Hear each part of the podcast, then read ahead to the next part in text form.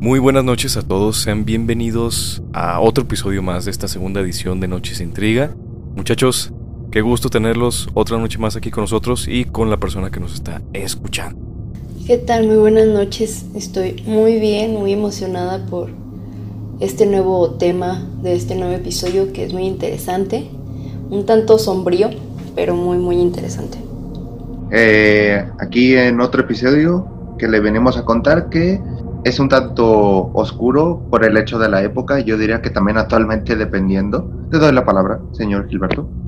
Muchas gracias. Vamos a comenzar eh, con esta, esta canción. Fue seleccionada como candidata a uno de los premios más, más importantes en la categoría Mejor Canción Original compuesta por el húngaro Rezo Ceres en 1933 y donde se pudo escuchar en el filme La, la Caja de Kovac entonces, Gloomy Sunday prácticamente tuvo un fuerte impacto en la cultura popular y no precisamente de la mejor manera. Y el surgimiento de esta inquietante leyenda de todo lo que rodea el contexto de esta canción comenzó a crecer a raíz del suicidio del autor. Entonces, originalmente esta canción se titulaba Beige Avilagnar, El mundo se acaba, pero la letra original fue reemplazada por el poema Somoro Basarnás Domingo Triste de Laszlo Javar y fue grabada de tal manera en 1935 por el húngaro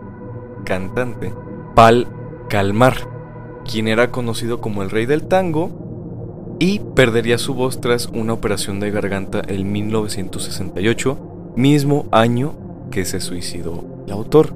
Platícanos un poquito, Ana, tú que tienes los datos más relacionados con el tema de cómo influyó, más bien esa, sería la pregunta, ¿cómo influía esta canción y por qué se le, se le atribuía como tal la canción Suicida? Bueno, pues es que primeramente el autor, como tú mencionabas, Rizzo Ceres, pues vivía en una época muy, muy fuerte. O sea, nos ponemos a pensar Hungría en 1933 y además él era judío. O sea, eso es una cosa muy, muy importante porque obviamente en esa época eh, los judíos eran muy muy atacados, sobre todo obviamente por los nazis. Y este hombre pues prácticamente es como si toda su familia se hubiera a los guetos, es posible que él también haya estado en uno. Y pues obviamente veía que literal como la letra de su canción El mundo se estaba acabando. Y en vez de muchos otros muchas otras personas que vivieron en esta época que sí efectivamente estaban sufriendo mucho, pero le veían el lado más amable o más que nada la fortaleza que todo les, le puede traer y seguir avanzando y creciendo y verlo como simplemente lo que no te mata te hace más fuerte.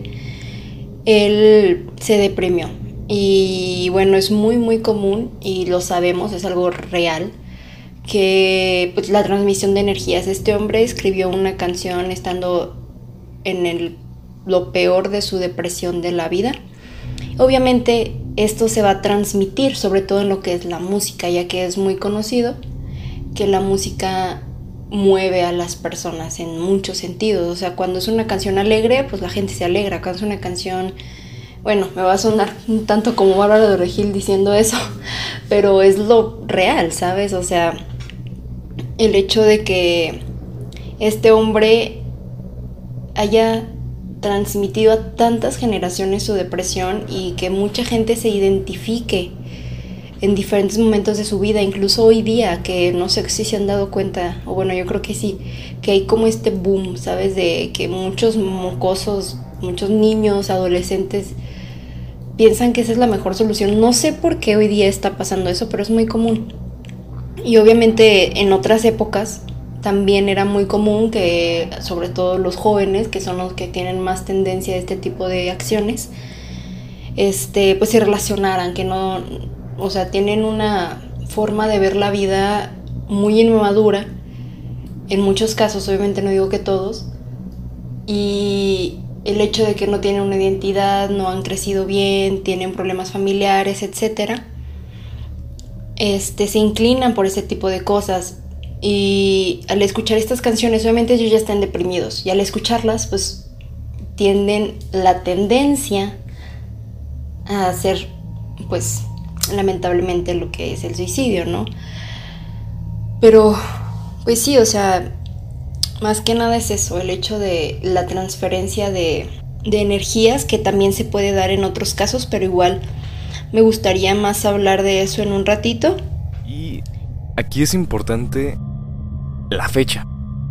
1933, bueno, los años 30. Señor Miser, usted que conoce bastante bien, eh, pues sí, el contexto y grandes eventos bastante trágicos que pasaron para la sociedad en ese entonces, eh, que de hecho se relaciona precisamente lo que dice eh, Ana, con esta influencia o este tipo, pues sí, influencia del contexto y la situación que estaban viviendo las personas. Entonces, ¿qué teníamos en, estos, en, esta época, en los años 30? Tenemos dos eventos importantes, pero por favor, eh, platícanos un poquito. ¿Qué pasaba en, esta época, años 30? Bueno, eh, lo que todos se conoce, lo que temían todos y se ve mucho en las historias, la Segunda Guerra Mundial. También hay otra cosita también del compositor em, de Rezos Seres, de que esta canción cuando él la compuso, él tuvo una novia que se suicidó, pero esta novia le dejó una carta eh, contándole de por qué, todo eso. Y de hecho él cuando compuso esta canción, cuando llegó a Norteamérica, puso dos parrafitos de la carta de ella en la canción. De hecho, eh, para comentarles también un poco de cómo estos dos parrafitos de la letra, uno de ellos era, mis ojos están abiertos para volverte a ver. Esa era parte de la carta. Otro dice, no tengas miedo a mis ojos, porque rezaré por ti incluso muerto. Ya con eso le digo todo. ya con eso le digo todo.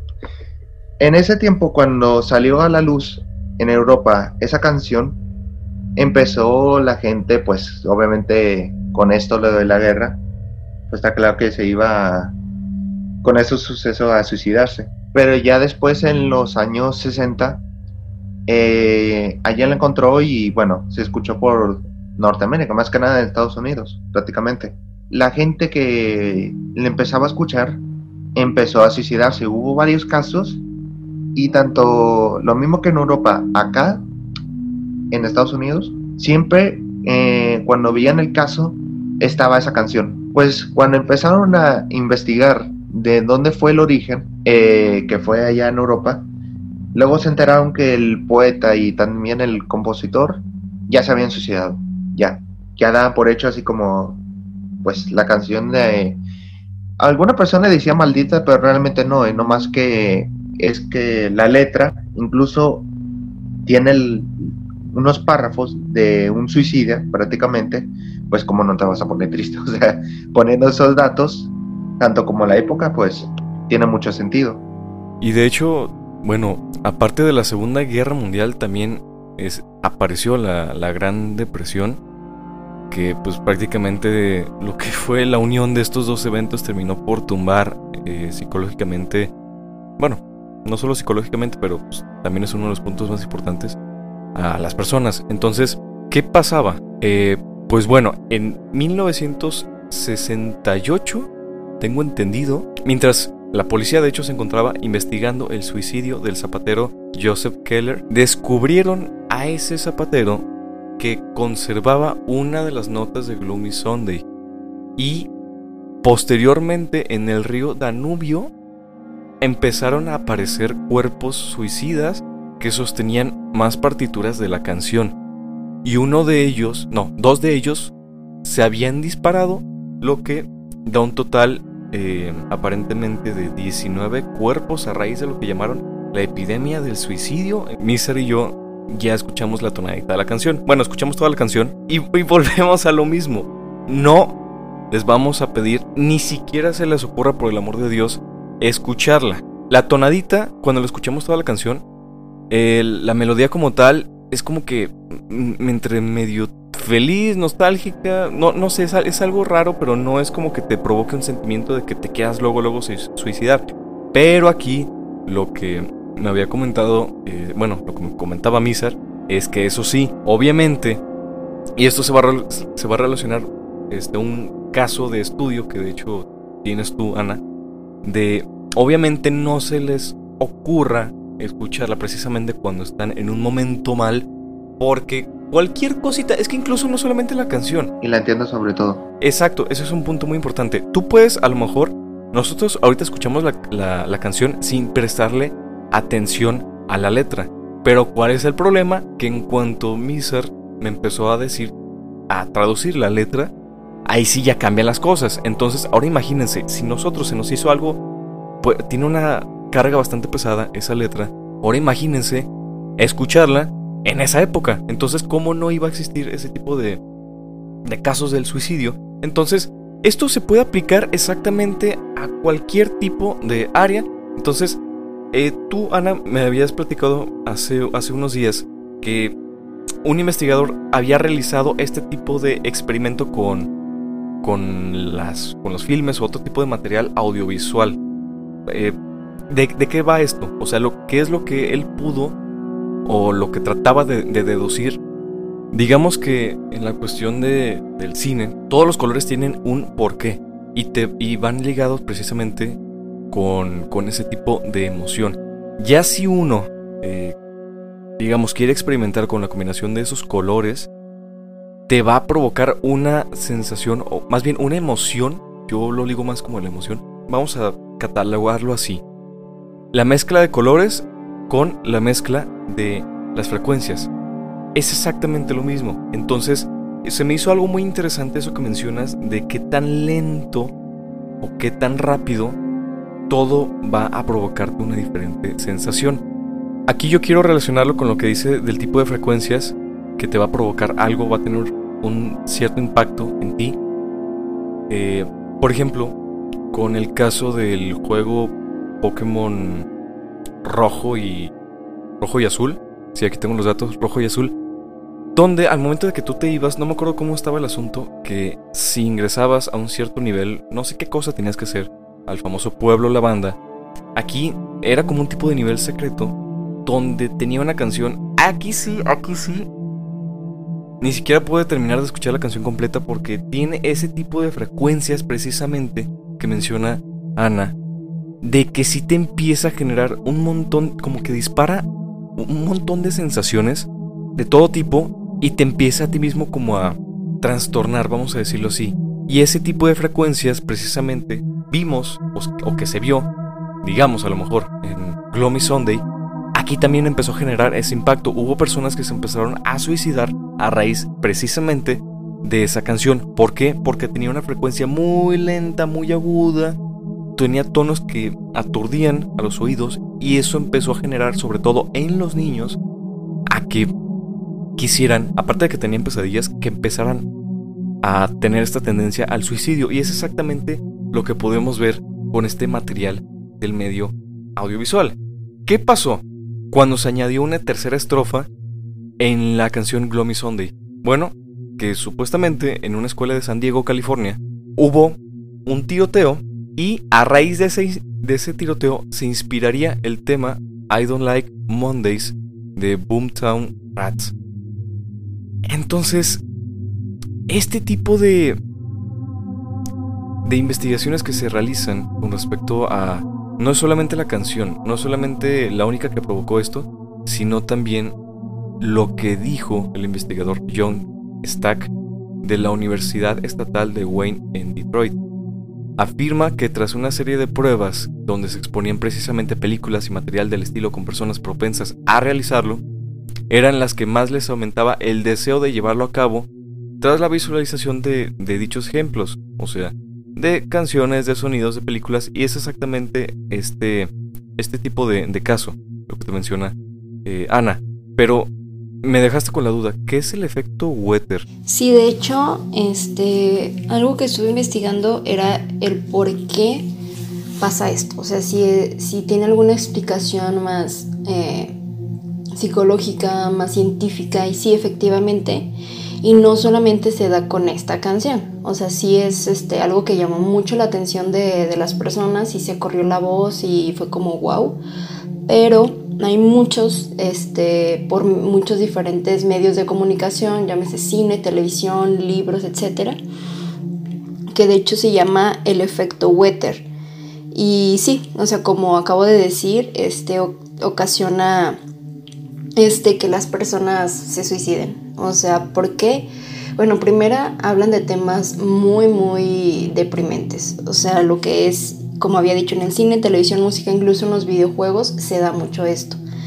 Este, y bueno, o sea, obviamente, por ejemplo, yo que no he tenido problemas de depresión ni nada, este, si yo llego a jugar, si llego a ver o a escuchar algo que cause esto, no me va a ser tanto problema. Es posible que sí me llegue a dar una depresión o si me sienta mal, lo que sea, me ayude a recordar momentos no agradables en mi vida, porque a todo mundo nos pasa, obviamente pero yo no me suicidaría porque yo no tengo esta tendencia. Pero personas que sí son más este, sensibles y son con más tendencia a la depresión, etcétera, este, llegan a escuchar este tipo de canciones, llegan a ver eh, algún episodio, alguna película, es posible que sí les cause esto. ¿Por qué?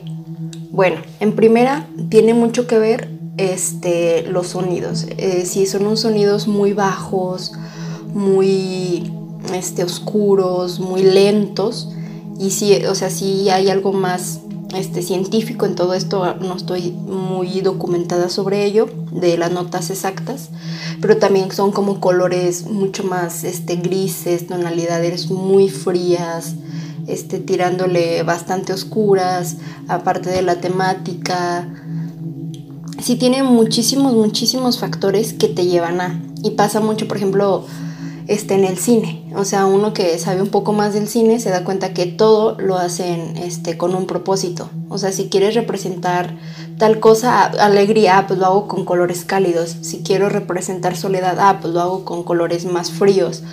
O lo que sea, ¿no? Y eso es en todo. E, esto es lo que pasa. O sea, no es porque es algo mágico, algo místico de, ay, espíritus te van a llevar eh, o te van a decir en el oído, suicídate. No, o sea, es simplemente algo psicológico que, bueno, o sea, obviamente nosotros, como ya hemos hablado de esto, es posible que en ciertos momentos llegue a haber algo un poco más este, sobrenatural, pero en su mayoría es psicológico y afecta efectivamente a las personas que ya están diagnosticadas o a nada de ser diagnosticadas con depresión grave, o sea, no, no depresión normal de niña de 15 años típica, no, perdón si ofendí a alguien, no era mi intención.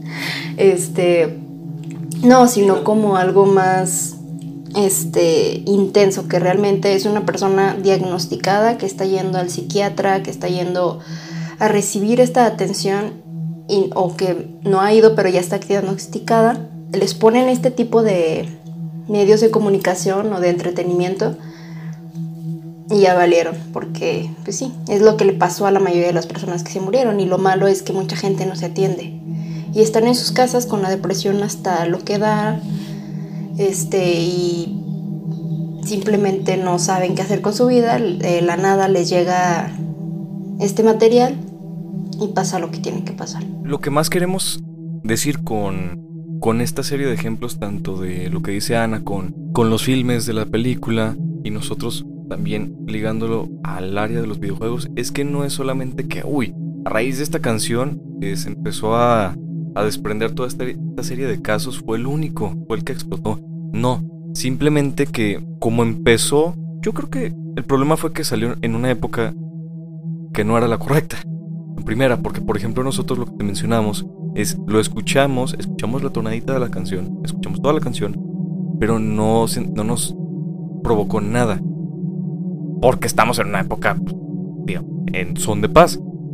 Pero aún así esto se puede aplicar en todo tipo de áreas, con lo que tú quieras, con cualquier tipo de persona, y ese ha sido el problema precisamente. Aquí la están satanizando por que salieron e influyó en una época que no, no debió de haber sido, no debió de haber salido a la luz y por eso satanizan tanto a esta canción. Pero no es que haya sido con esa intención, es exactamente lo mismo que pasa con las satanizaciones de no, es que las novelas o, tales películas o tales videojuegos provocaron este, tales tiroteos o que la persona hiciera esto. No, no es precisamente eso. Y eso hay que, hay que dejarlo en claro. No hay que tirarle esta canción por lo que provocó. Lamentablemente salió en tiempo equivocado. Lo escucharon personas equivocadas Prácticamente es eso lo que les queremos dejar en claro, es algo más concreto, algo más conciso esto. Pero sí es interesante, a mí me llamó muchísimo la atención la coincidencia de, fechas de El Rey del Tango, que pues tras su operación de garganta se suicidó, se suicidó en el mismo año que, el autor lo hizo. Entonces, son cosas bastante, pues, extrañas, en cuestión de coincidencias, pero sí hay que tener en claro eso. Repetimos, no les invitamos a que la escuchen por cualquier cosita. Pues bueno, hemos llegado al final de, este episodio, bastante, pues, histórico, mm, lleno de, pues, que sí abarca parte de la cultura. Este, este efecto que provocó la canción Suicida con la Miss Sunday, y repetimos, no la escuchen por el amor de Dios aunque no nos haya provocado nada, no la escuchen. Y pues muchas gracias, eh, Ana Isabel Misa Regazzone, por estar en otro episodio más.